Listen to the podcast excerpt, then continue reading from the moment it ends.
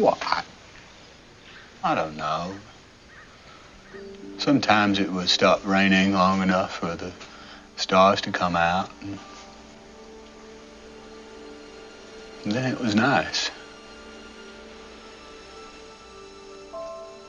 It was like just before the sun goes to bed down on the bayou.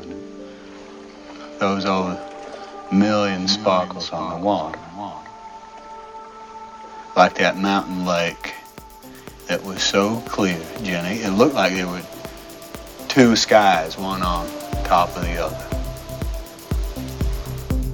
And then the desert, when the sun comes up, I couldn't tell where heaven stopped, the earth began. It was so beautiful.